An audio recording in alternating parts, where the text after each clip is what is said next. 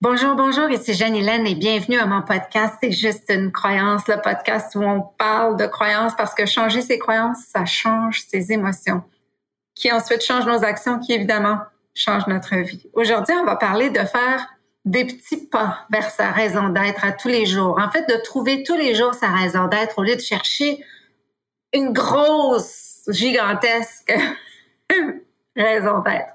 Avant de plonger, évidemment, je vous invite à vous inscrire à mon site web hypnocoach.ca. Vous allez ainsi retrouver euh, mon infolette, recevoir mon infolette à chaque semaine à peu près et des invitations à certains événements. Elle vit au merveilleux pays de l'état d'hypnose et découvre les trésors cachés dans votre inconscient. Elle rit, elle aime, elle respire, elle creuse, elle transforme et transitionne et rit encore. Et elle sait plus que tout que c'est juste une croyance.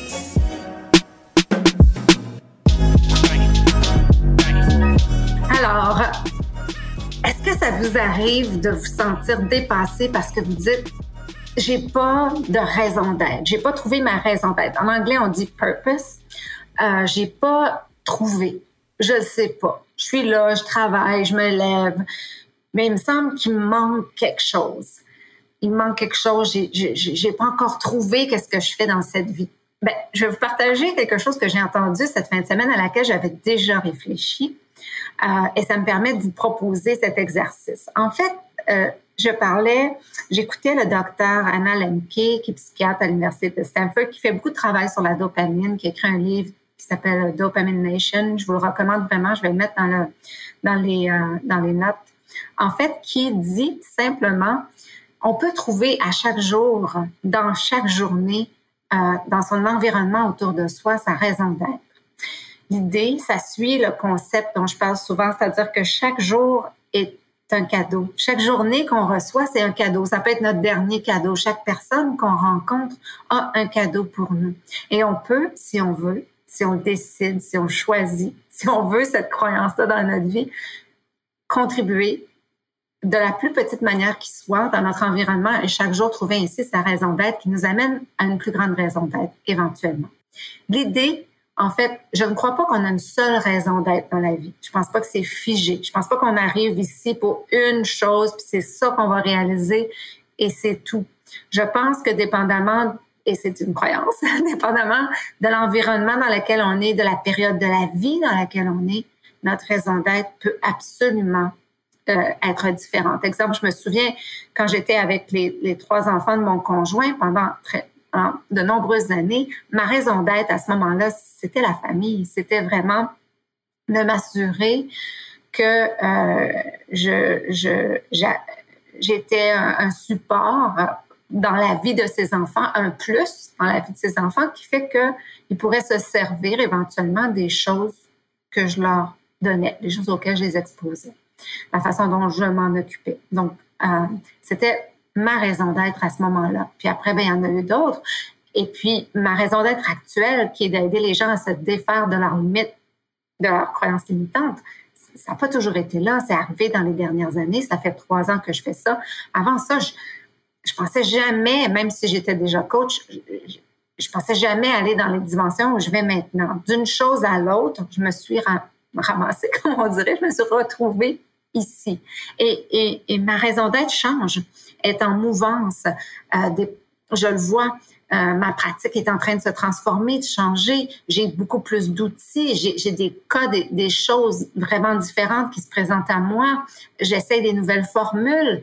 Ma raison d'être est en train de se, se transformer. Donc, si on attend un jour J que sa raison d'être débarque chez soi, on risque, à mon avis, et ça, c'est ma croyance d'être un peu déçu. Comment on peut faire? C'est quoi l'exercice que je vous propose? L'exercice que je vous propose, c'est dans chaque journée qui vous est impartie, dans chaque journée qui s'offre à vous, qui est un cadeau, comment est-ce que vous pouvez être attentif à votre environnement et contribuer? Et là, je vais vous donner des exemples. Vous allez dire, non, mais on l'a déjà vu, celle-là. mais c'est des exemples simples.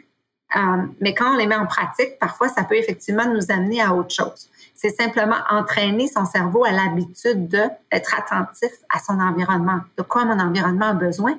évidemment, qu'est-ce que j'aime faire? Donc, ça peut être, je vois que quelqu'un a besoin d'aide pour traverser la rue.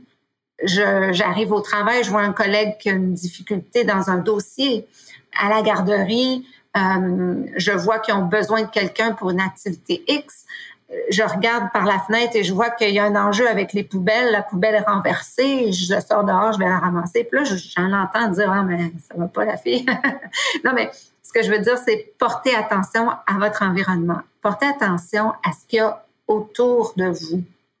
Euh, je vous ai donné des exemples, mais commencez par ce qui est plus près, votre environnement physique, votre communauté, votre emploi, euh, les autres communautés sociales dans lesquelles vous êtes ou activités sociales, gym, cours de yoga, euh, si vous avez des enfants, évidemment, tout ce qui est autour des enfants.